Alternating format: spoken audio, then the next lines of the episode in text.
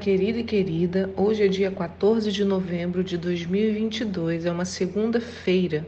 Vamos começar juntos a nossa semana, eu e você, parando alguns instantes logo no nosso dia para refletir na palavra de Deus, na sua aplicação na nossa vida, para trazer a palavra de Deus para dentro de nós. Eu sou a pastora Anício, os textos de hoje estão em Gênesis 23, Salmos 112 e Mateus 13, do 24 ao 58. A pergunta de hoje é: Você espera que a vida lhe dê ou corre atrás do que deseja?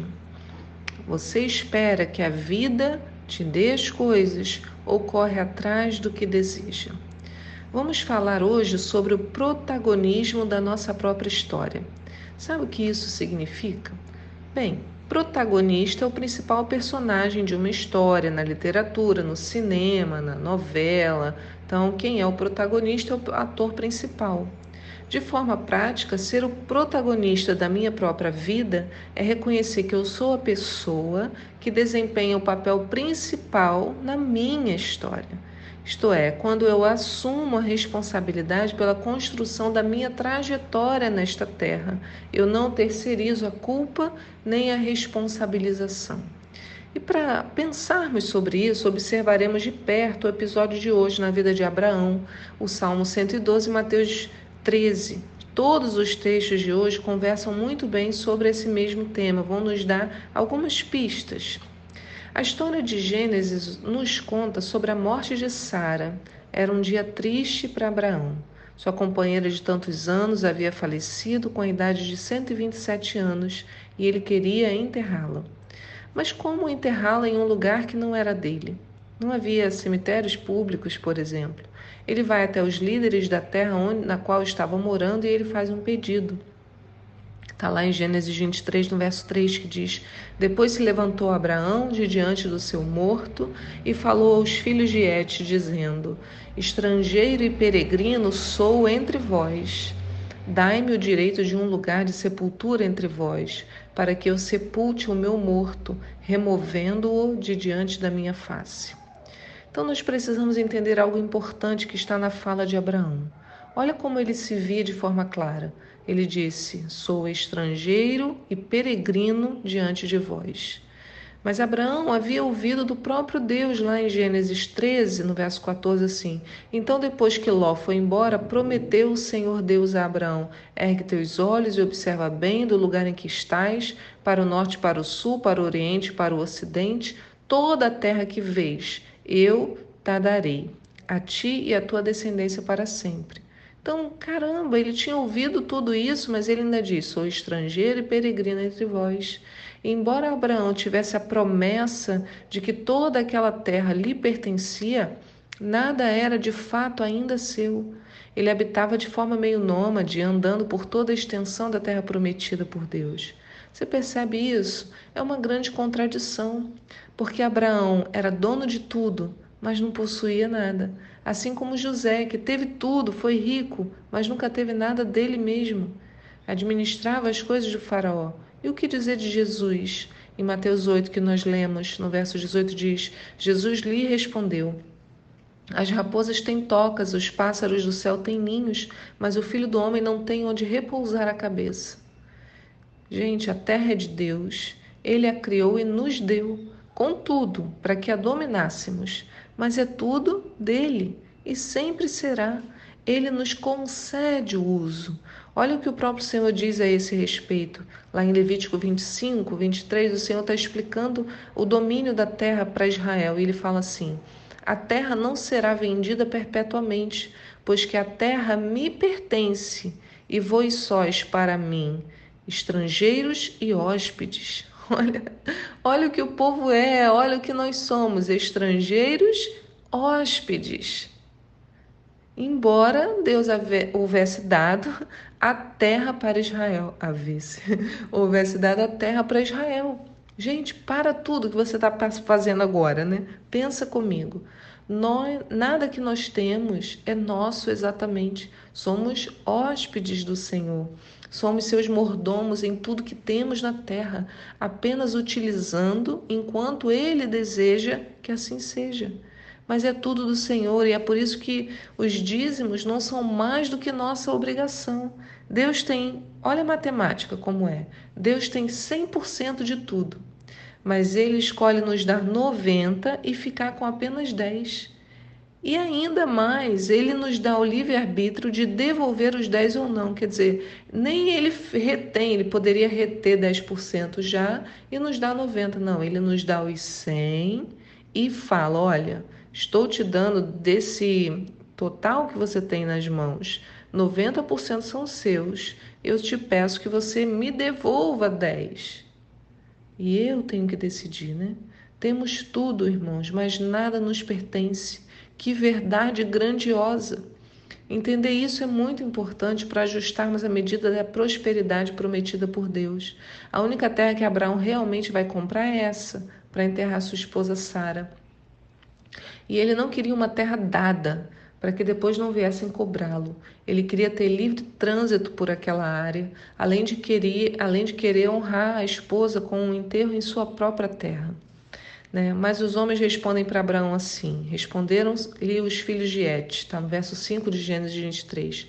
Ouve-nos, Senhor, príncipe de Deus és tu entre nós. Enterra o teu morto na mais escolhida das nossas sepulturas. Nenhum de nós te vedará sepultura para enterrares o teu morto.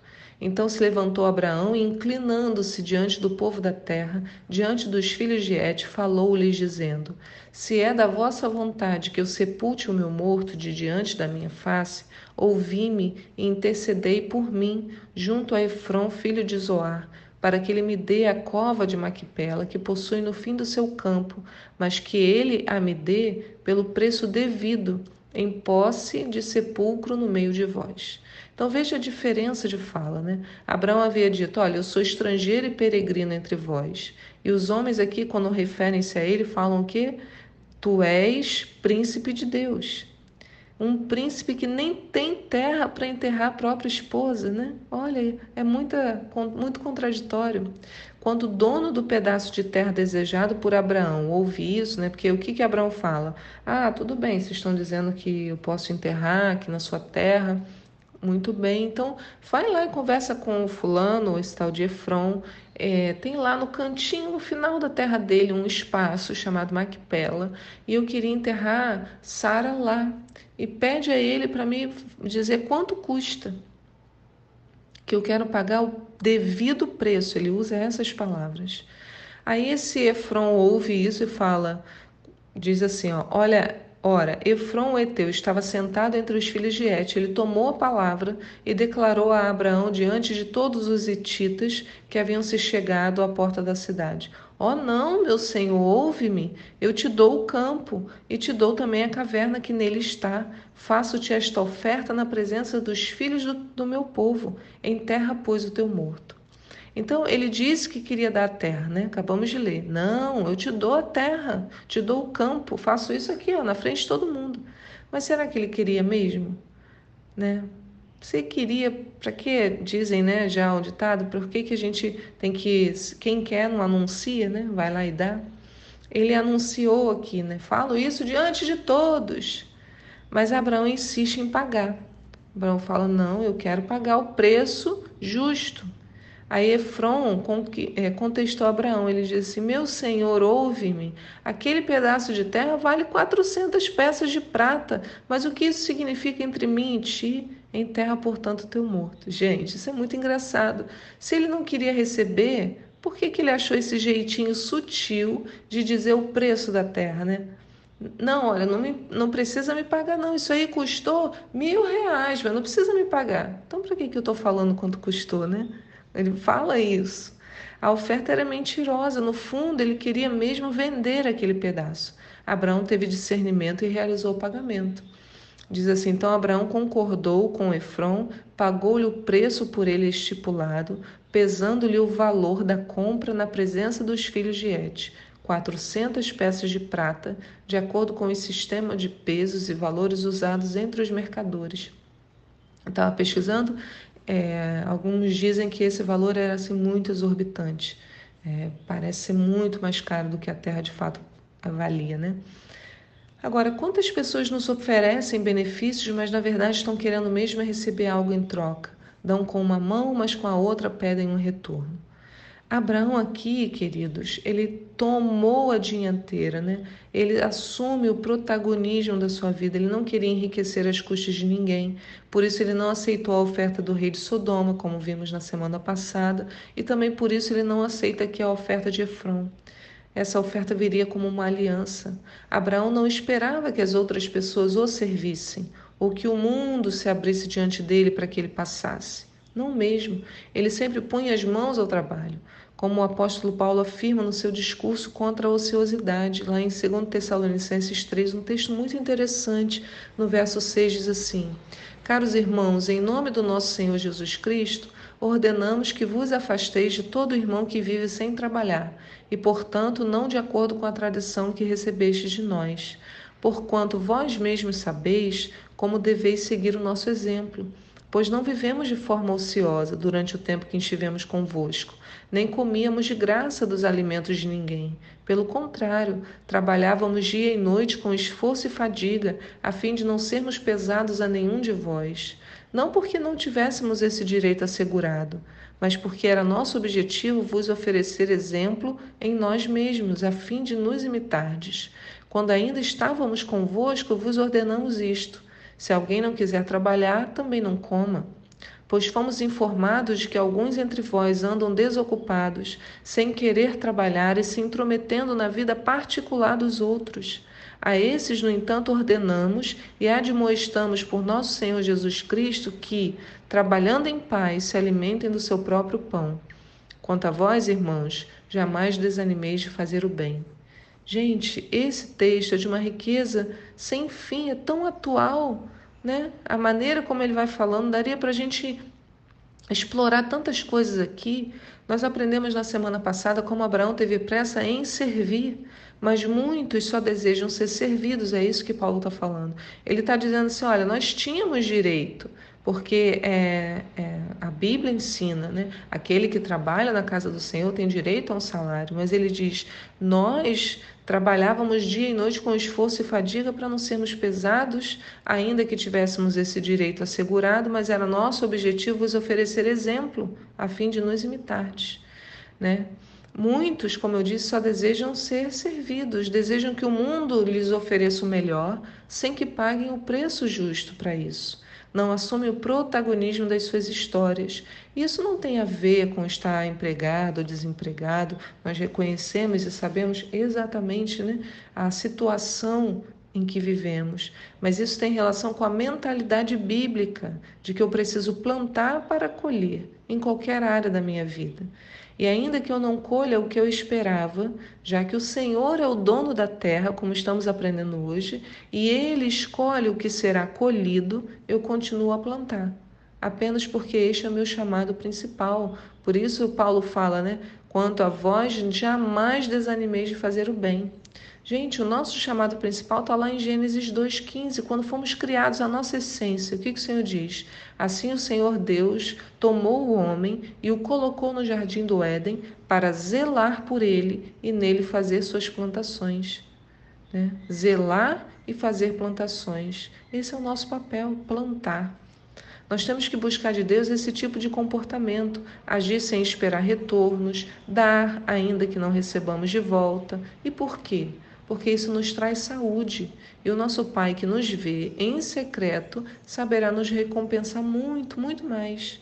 Né? Em Atos 20, 35 diz Paulo, é, é, Paulo não, eu nem lembro quem falou isso, mas está lá em Atos 20, 35, depois se abre, diz, tenho-vos mostrado em tudo que Trabalhando assim, é mister socorrer os necessitados e recordar as palavras do próprio Senhor Jesus, mais bem-aventurado é dado que receber. Então, é sobre esse protagonismo né, que eu estou falando aqui, quando eu assumo a responsabilidade pela minha própria vida, sem esperar que os outros mudem, que os outros perdoem, que os outros façam, que os outros me abençoem.